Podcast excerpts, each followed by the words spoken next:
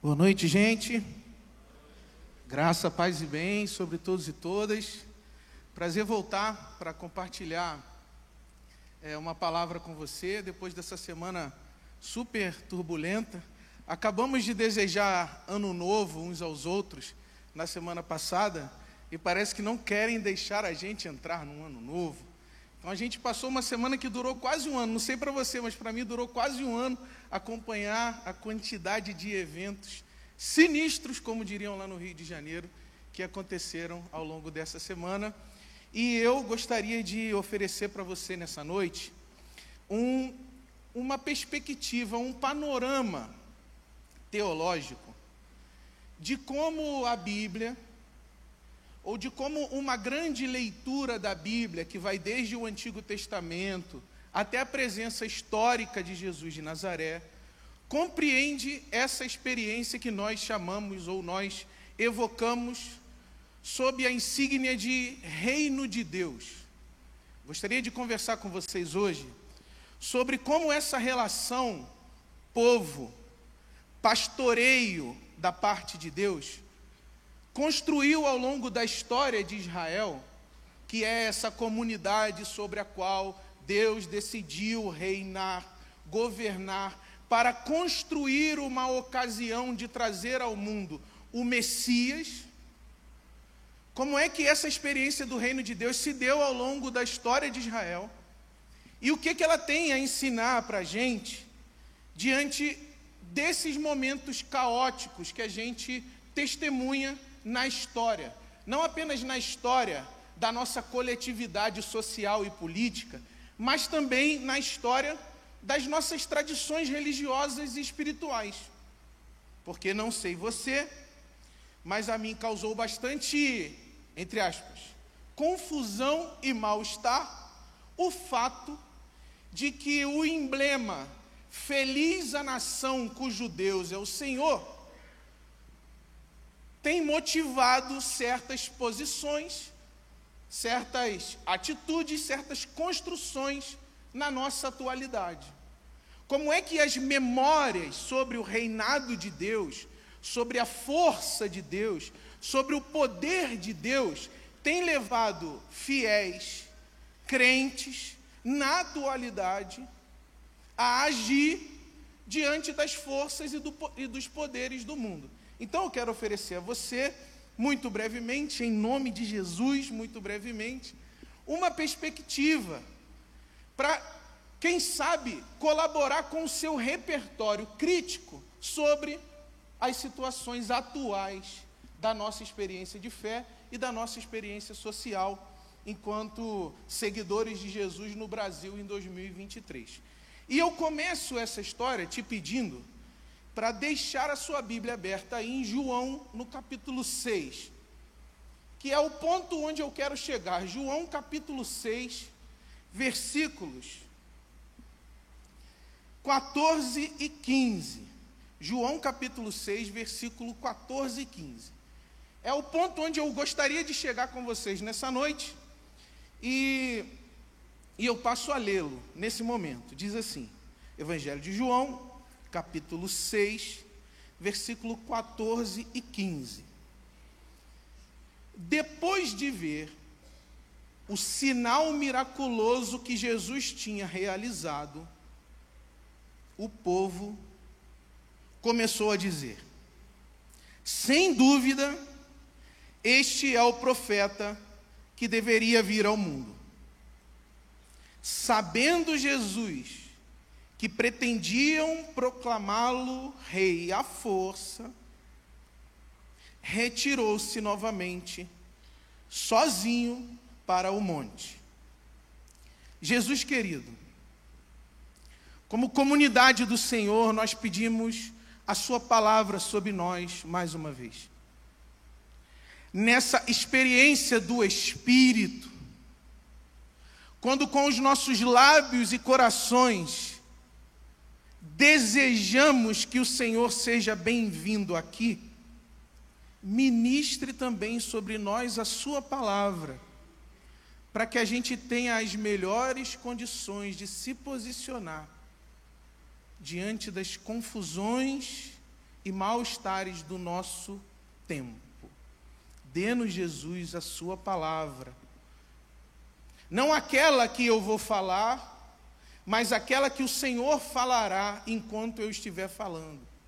Aquela que o Senhor vai ministrar ao coração de cada um e cada uma de nós, nesse encontro da sua comunidade.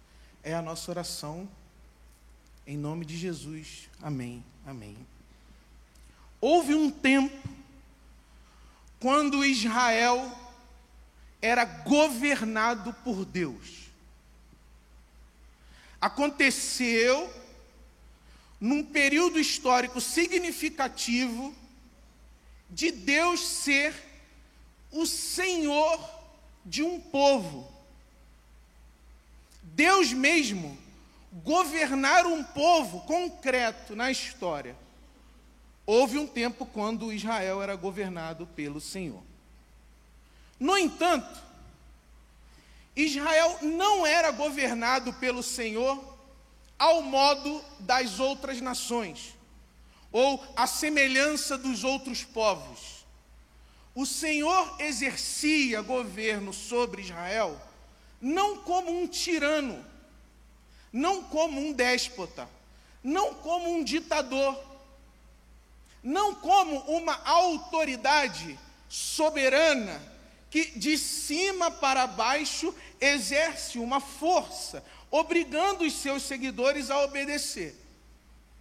Houve um tempo quando Israel era governado pelo Senhor, mas o governo de Deus sobre Israel não contava com a mediação de um rei. Se você está ouvindo essa conversa agora, e você aí de casa está ouvindo essa conversa agora e não conhece essa tradição, eu estou me referindo, biblicamente, ao intervalo que vai do Êxodo a 1 Samuel. Na Bíblia Sagrada, se você tiver uma, acessa e confere. Deus não governava Israel por meio de um rei. Ele não contava com essa figura. Ele não contava com essa estrutura ele não contava com esse sistema. Pelo contrário, Deus estabeleceu a lei enquanto caminho, guarda essa expressão. Deus estabeleceu a lei enquanto caminho, pôs no coração de cada um dos seus seguidores e seguidoras um desejo de liberdade e disse assim: Eu vou tirar vocês do cativeiro eu vou levar vocês para uma terra onde emana leite e mel, e vocês vão percorrer esse caminho chamado lei, tendo em vista a libertação do cativeiro e o desejo de liberdade e igualdade e justiça e comunhão e festa e prazer que haverá na terra prometida. Essa é a grande imagem. Deus pastoreando um povo de dentro do cativeiro para dentro da libertação, sem exercitar a soberania impositiva de um rei. Não havia rei em Israel. Apenas um desejo de liberdade no coração do povo e um pastor, o próprio Deus, que ia conduzindo esse povo por meio do deserto e quando esse povo pervertia a justiça da lei, o pastor dizia assim, gente, lembra que vocês foram cativeiros, no, vocês foram escravos no Egito? Não repitam na peregrinação de vocês a mesma lógica que escravizou vocês no Egito. Eu tirei vocês do Egito também para tirar o Egito de vocês. Eu tirei vocês de sob o jugo do Faraó, também para tirar essa ideia de jugo, de imposição faraônica de dentro do coração de vocês. Eu sei que vocês ficaram mais de 400 anos experimentando uma tirania, uma violência, uma colonização, mas eu estou tirando vocês desse modo de vida e estou levando vocês para um mundo da liberdade. E nesse caminho eu gostaria de ensinar vocês a viverem sem tiranos. Vocês vão viver sem tiranos. E eu vou dar, essa é a imagem, né? Eu vou dar a base. Eu vou dar a terra. Eu vou dar o caminho. E eu vou dar o desejo. E quando vocês errarem, eu vou fazer memória. Eu vou lembrar a vocês que vocês já foram escravos no Egito, todas as vezes que vocês cometerem injustiça, e eu vou trazer vocês por meio da memória para o meu caminho. Eu vou converter vocês aos meus caminhos. Para a galera que fez muita EBD ao longo de toda a formação religiosa, várias expressões vão saltando ao seu coração e à sua mente. Caminho, conversão, eu te tirei da terra do Egito, portanto, não, pro, não reproduza o Egito contra o seu irmão, contra o seu igual. Você que é iniciado na tradição bíblica, está lembrando dessas metáforas todas, dessas memórias todas. Chegou um tempo que, para conduzir o povo do cativeiro para a libertação, Deus estabeleceu juízes. Lembram disso? Juízes, não reis. Juízes, pessoas entre a comunidade responsáveis por fazer a mediação entre a lei e o movimento de liberdade de cada um e de cada uma. Pessoas entre a comunidade responsáveis por fazer a memória de que nós somos um povo em peregrinação, portanto, nós não podemos repetir o modelo político de Faraó e repetir o modelo escravocrata do Egito. Os juízes eram uma espécie de memória viva corpo vivo, memória viva, dentro da comunidade. Inclusive, mulheres podiam exercer a mediação, entre aspas, jurídica. Mulheres não podiam ser rainhas, mulheres não podiam ser soberanas numa sociedade patriarcal. Mas como em Israel não há rei, como esse sistema, essa lógica, esse modelo não, não funciona em Israel, Débora, por exemplo, pôde mediar a experiência social do povo de Deus. Gente, eu estou falando das origens da comunidade de Israel. Nas origens da comunidade de Israel, mulheres já mediavam a experiência comunitária de justiça e de liberdade. Eu estou falando de milhares de anos antes de Jesus de Nazaré. E as mulheres já exerciam poder de mediação pastoral, poder de memória social, poder de condução de conduta da comunidade, mas não havia rei em Israel. O que eu quero que você desenhe na sua cabecinha é: não havia a estrutura de hierarquia. E no texto de Juízes há uma expressão lindíssima que às vezes a gente lê com má fé. A expressão é a seguinte: não havia rei em Israel e cada um fazia segundo o seu coração. A gente lê isso, cheio de informação preconceituosa na cabeça, e a gente acha que quando a gente está lendo essa passagem, a gente está lendo um tratado de teoria política de Thomas Hobbes, dizendo que se cada um faz o que quer no seu coração, portanto era um caos. Não, não era um caos. Não havia rei em Israel e não era um caos. Não havia rei em Israel e não era um estado de natureza. Omni lupus homini. Não, homens não enlobavam homem, destruíam homens, porque não havia rei. Não havia rei e a justiça corria na memória, no afeto, no corpo e nas relações. Até que, e esse até que é 1 Samuel capítulo 8. Até que esse povo chegou para Samuel, que era um sacerdote, e disse: Nós queremos ter um rei à semelhança de outras nações. que governe sobre nós e que lute as nossas guerras. Em outras palavras, o povo olhou para o lado e viu: nós não somos iguais às outras nações. As outras nações têm a figura de um soberano, dominador, impositor. Nós não temos essa figura, mas nós queremos ser subjugados por alguém.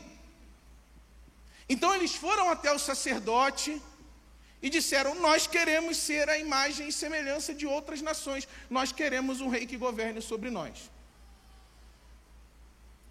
Na versão da Bíblia atualizada, Samuel ficou pistola. Pistola estava, pistola ficou, e foi até Javé, ressentido dizer: o povo não quer mais você. Você não. Porque já imaginou Samuel falando você para Deus? O povo não quer mais o Senhor como rei. O povo quer um rei, a imagem e semelhança das outras nações que eles conhecem na experiência histórica deles.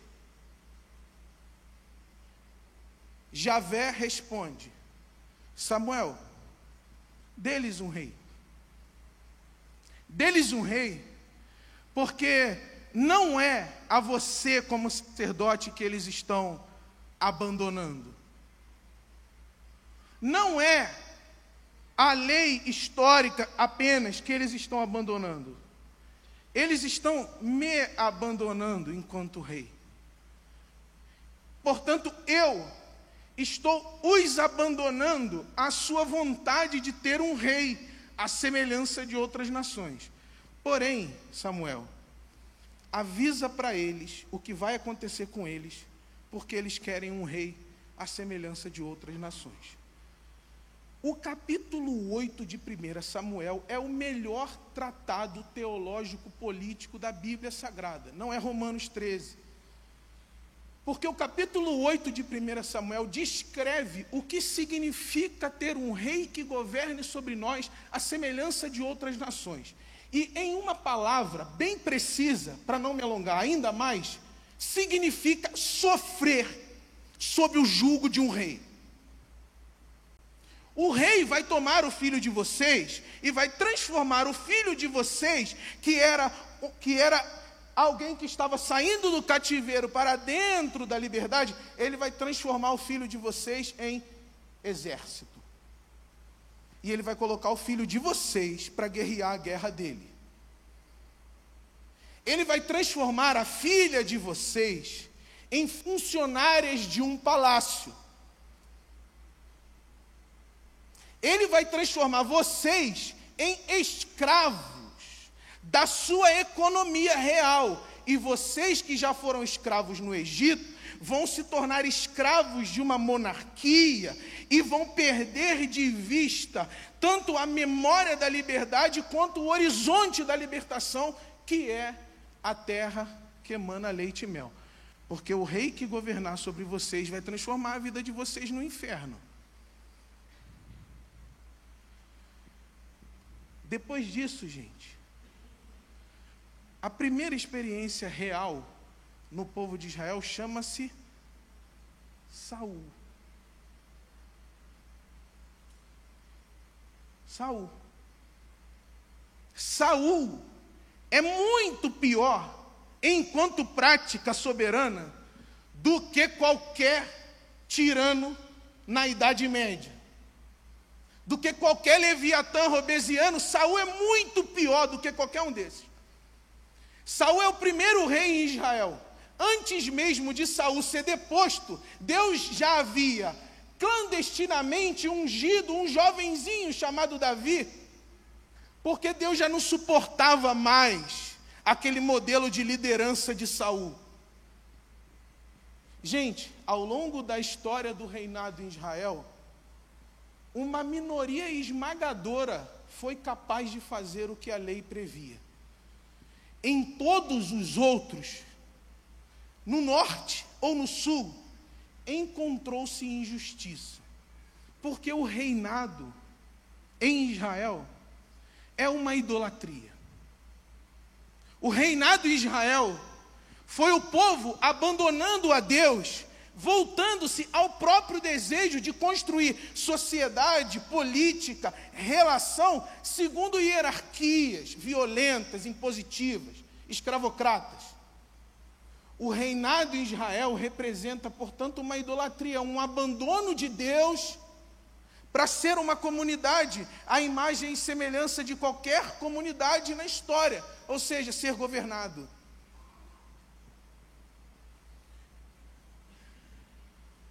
Eventualmente apareciam profetas e diziam: Vocês são idólatras, vocês abandonaram a Deus, voltaram-se aos ídolos, construíram comunidades, sociedades, reinados, a imagem e semelhança da vossa vontade política, e vocês abandonaram ao Senhor. O reinado é descrito ao longo da história de Israel como um grande pecado, uma grande queda, uma grande idolatria. O povo que tinha que viver em liberdade passa a ser colocado à mira da morte na frente dos carros do rei. Vamos fazer uma memória rápida aqui. Davi, rei em Israel, estava no seu palácio enquanto o seu exército estava guerreando uma batalha. Vê a mulher do seu general e pensa: eu sou soberano. Tudo que existe nas minhas terras, tudo que existe diante dos meus olhos, eu posso possuir.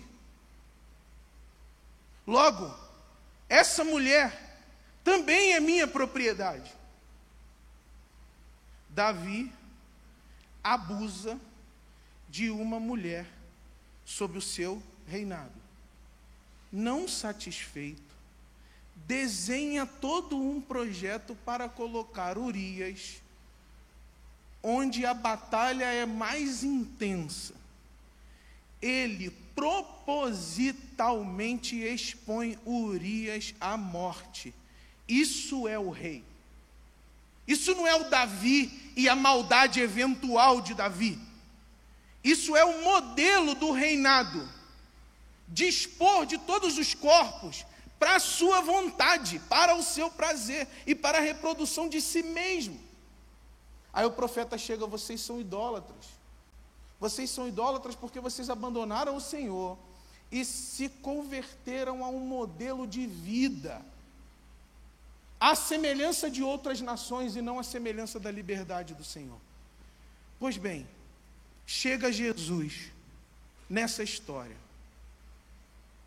Faz um gesto extraordinário no meio da comunidade. O que, que a comunidade tenta fazer? Nesse texto que nós lemos, transformar Jesus em mais um dos seus ídolos. A comunidade tenta tornar Jesus um participante da idolatria que começou no primeiro texto de Samuel, capítulo 8.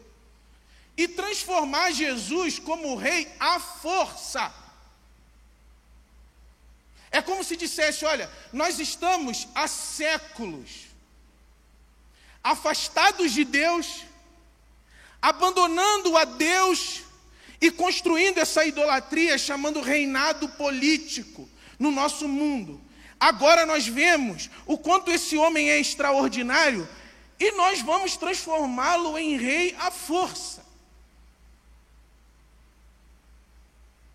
Quiseram transformar Jesus em mais um dos ídolos. Quiseram transformar Jesus em mais um dos soberanos que vai governar politicamente. Mesmo que o governo político seja um abandono da vontade de liberdade de Deus. Eles tentam transformar Jesus à força, em razão do seu poder extraordinário, em razão da sua capacidade de realizar milagres. E o que é que Jesus faz, meus irmãos e irmãs? Ele foge. Jesus foge. Jesus como Deus, lá em 1 Samuel, abandona o povo com a sua vontade de ter uma soberania política milagrosa, extraordinária, a imagem e semelhança de outras nações, Jesus foge e vai para a solidão, vai para a oração, vai para o cultivo de uma vida espiritual. Afinal de contas, é melhor estar sozinho do que ser transformado num ídolo. Afinal de contas, é melhor dedicar-me à profundidade da espiritualidade do meu contato com Deus do que ser transformado numa peça de reprodução de poder político, assim como vocês começaram a fazer desde o dia que vocês abandonaram a Deus como rei e quiseram construir uma comunidade à semelhança de outras nações.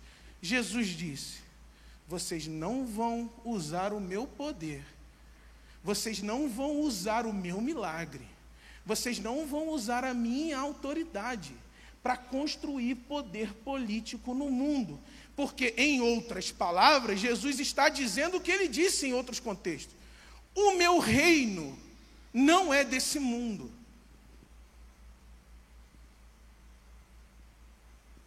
O meu reino não é desse mundo.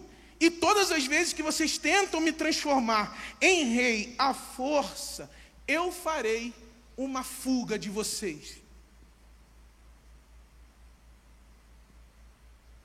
Você já conseguiu imaginar Jesus fugindo de quem ele quer tanto? Jesus fugindo de quem ele tanto ama? Jesus fugindo de quem ele tanto cuida? Ele fez, e sabe quando fez? Quando tentaram proclamá-lo rei à força. E a história do cristianismo é, em linhas gerais, a história de movimentos com mais ou menos intensidade de tentativa de transformar Jesus em rei político, em soberano político, em força política. A história do cristianismo é com momentos de maior intensidade e momentos de menor intensidade, a repetição dramática, caótica daquele dia em que a comunidade abandonou a Deus e quis reduzir a espiritualidade a uma reprodução de soberania política. O espírito da liberdade que percorre esses textos que eu estou descrevendo para vocês, ensina para a gente que todas as vezes que a gente tentar transformar a soberania de Jesus numa soberania política e social, ele vai deixar a gente falando sozinho, ainda que falando em nome dele. Ele vai deixar a gente repercutindo as nossas próprias idolatrias, ainda que a gente esteja construindo monarquias, poderes, impérios, partidos, políticas, em nome de Jesus. Porque Jesus não se presta ao serviço ideológico de ser transformado em rei. Porque só esse gesto de tentar transformar o Deus encarnado no rei político de uma comunidade, isso já é a própria força da idolatria. E aí Jesus responde para a gente: O meu reino não é deste mundo. O apóstolo Paulo disse, na primeira carta aos Coríntios, que com esse modo de vida, Jesus estava retomando para si o reino e devolvendo a Deus. A pergunta que você deve fazer é por que Jesus estaria devolvendo o reino a Deus. E qual reino Jesus está devolvendo a Deus se o reino dele não é desse mundo? Jesus está com o seu ministério, com a sua vida, com essa recusa que ele faz ao poder político, Jesus está devolvendo a Deus a soberania que foi roubada por esses sujeitos lá em 1 Samuel capítulo 8.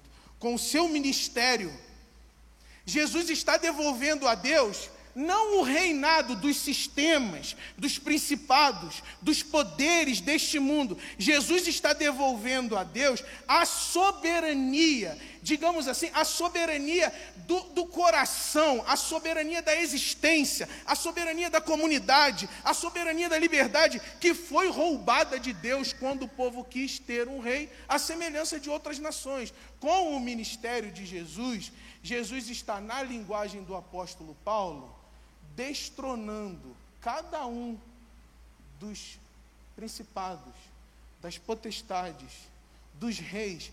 Ele está reduzindo a nada cada um desses poderes e entregando a Deus a única soberania que importa, que é a soberania do amor e da liberdade dos seus filhos e filhas diante dele.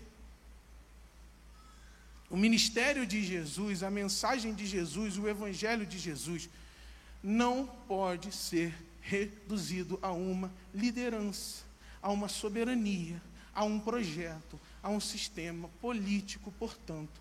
Porque a soberania de Jesus é exercida não nas instituições, não nos principados, não nas potestades, não nos castelos, não nos palácios, a soberania de Jesus não é exercida e oferecida por meio de partidos e instituições históricas. A soberania de Jesus é realizada no coração de cada pessoa que está na peregrinação entre o cativeiro e o futuro da libertação e da liberdade na terra que emana leite e mel.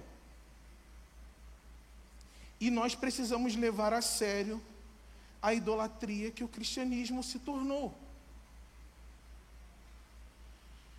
Se você quiser um, uma espécie de um, um drama disso que eu estou falando para vocês, assiste qualquer série de época a respeito da relação do cristianismo com outras religiões no medievo, na chamada Idade Média. Cruzadas em nome de Jesus guerra santa, em nome de Jesus. Construção de principado, construção de Estado político, em nome de Jesus. Construção um banco chamado Vaticano, em nome de Jesus, em nome de Jesus.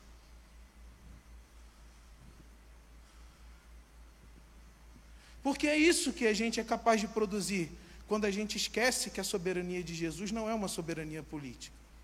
Violência contra o outro, morte contra o outro, morte contra o outro em nome de Jesus.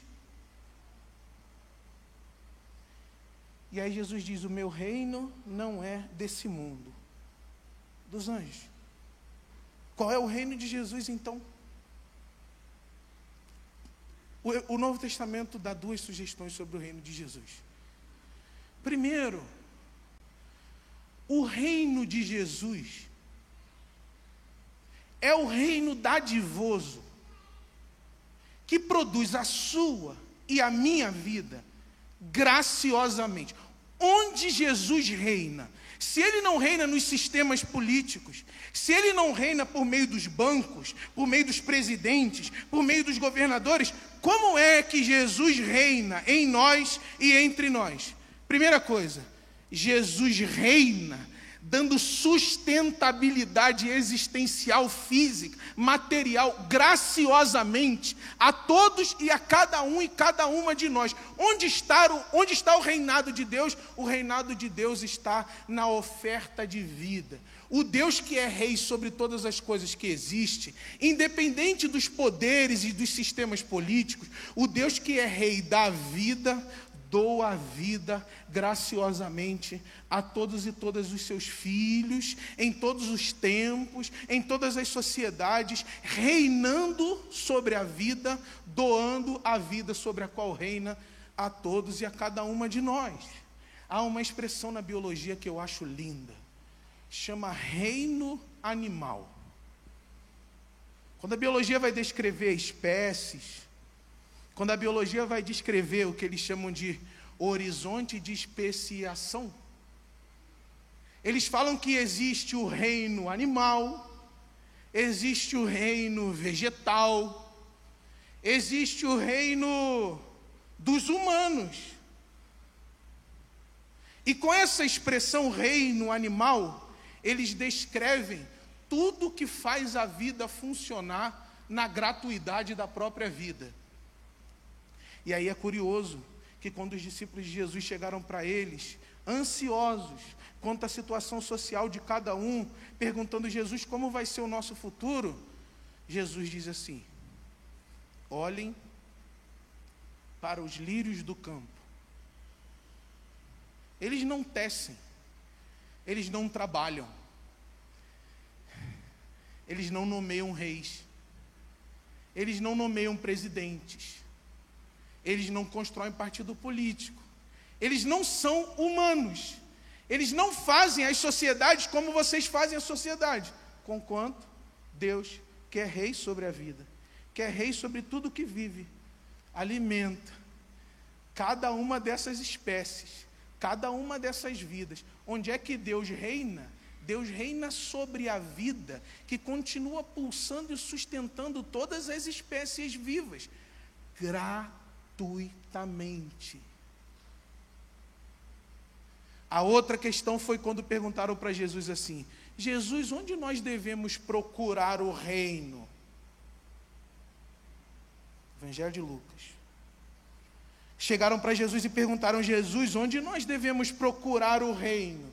Jesus disse assim: O reino não está nem aqui, nem ali. Ele não aparecerá para vocês com poderes visíveis, por meio de instituições visíveis, porque o reino de Deus está entre vocês. Entre nós, Jesus não precisa de uma instituição política para reinar, desde que a nossa relação seja a expressão dessa gratuidade da vida de Deus. Se Deus reinar entre nós, Deus, entre nós, nós não precisaremos colocar sobre esse triângulo aqui nenhuma autoridade violenta que controle a nossa relação. Como é que Deus reina entre nós? Deus reina nos nossos corações, nas nossas consciências, nas nossas decisões, nos nossos desejos, para que a gente se relacione com o outro, sem a necessidade da violência, sem a necessidade da imposição, sem a necessidade da obediência, do controle, da punição e da violência. Ou Deus reina nas nossas relações, nas nossas relações, ou Ele jamais reinará sobre nós por meio de qualquer instituição política que seja.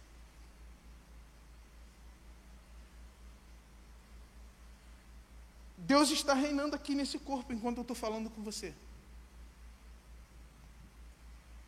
Fazendo vários processos físicos da minha existência acontecer para que eu possa falar com você. Graciosamente, gratuitamente. Não importa se eu faça bem, se eu faça mal. Não importa se eu obedeço, a moralidade da minha sociedade brasileira ou não. Não importa se eu sou bom evangélico, mau evangélico. Há uma graciosidade no reino da vida que me faz existir.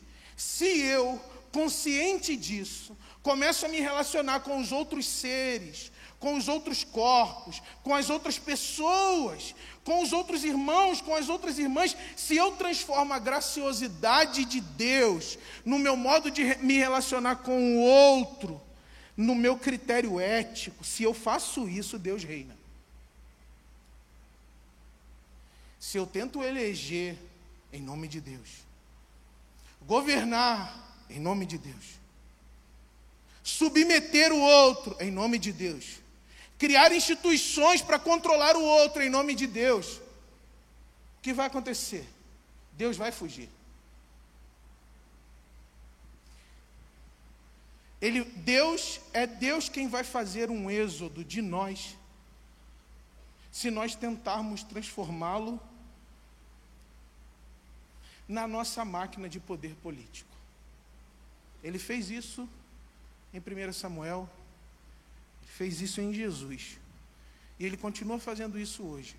Porque Jesus não se deixa corromper pelos desejos de poder daqueles e daquelas que o seguem. Notinha de rodapé: Estado, sociedade, cultura é nossa responsabilidade social. Mas Deus não é o poder que a gente usa para submeter o outro à nossa visão de mundo. Deus não é o nosso poder de governar. Deus é o nosso poder de servir. Deus é o nosso poder de amar. Deus é o nosso poder de partilhar. Deus é o nosso poder de socorrer. Deus é o nosso poder de libertar. Em nós, irmãos e irmãs. Em nós. Por meio de instituição alguma. Em nós e entre nós. Sobre nós nunca utilizando poderes institucionais, nunca, mas em nós, entre nós, para libertar, para cuidar, para amar, para acolher, para servir, para restaurar, para acompanhar, para orar, para se solidarizar, para enxugar a lágrima, para servir a comida, para sustentar o outro, para libertar o outro. Deus é o nosso poder de amar ou sempre fugirá de nós todas as vezes que tentarmos transformá-lo num poder político e institucional. Não sei se vocês conhecem Ben-Hur. Ben-Hur é um baita de um romance. É Ben-Hur, tá, gente? Não é a Bíblia. Não estou falando que isso está na Bíblia, tá? Não me compliquem. Especialmente você aí da internet. Eu vou, eu vou estragar o seu corte nesse momento. Ben-Hur termina com a seguinte cena. Hipoteticamente, Jesus e seus discípulos estão descendo os muros de Israel em direção ao deserto. Aqueles e aquelas que esperavam de Jesus uma revolução social e política estão do alto do muro, olhando e se perguntando: por que um jovem com tanto poder abandona a cidade e vai peregrinar em direção ao nada? A resposta do fechamento dramático de Ben-Hur é o Evangelho de João. Jesus faz um êxodo todas as vezes que a gente tenta transformá-lo no nosso poder político. Ele vai ao deserto. Ben-Hur termina com o autor do alto da muralha olhando Jesus fazendo um êxodo na direção do deserto. Fugindo de nós. Fugindo dos nossos desejos de transformá-lo em máquina política. A minha oração é que haja tanto, que haja que haja tanta verdade em você e tanta percepção do Deus que reina sobre a sua vida e sobre as suas relações, que você ame isso Apegue-se a isso. louve isso, reconheça isso e não tente transformar Jesus em mais um dos ídolos, em mais um dos projetos de poder. Não tente transformar Jesus em mais, em mais uma técnica de dominar sobre o outro. Jesus querido, traz a gente de volta ao deserto. Traz a gente de volta à peregrinação. Converta o nosso coração a Ti. E tire de nós o desejo de reduzi-lo a um projeto político qualquer. Jesus querido, converta o nosso coração ao senhorio do Senhor e perdoe as nossas tentativas de instrumentalizá-lo diante dos sistemas, dos poderes, dos principados e das potestades do mundo. Jesus, governe sozinho sobre nós, governe exclusivamente sobre nós, governe soberanamente sobre nós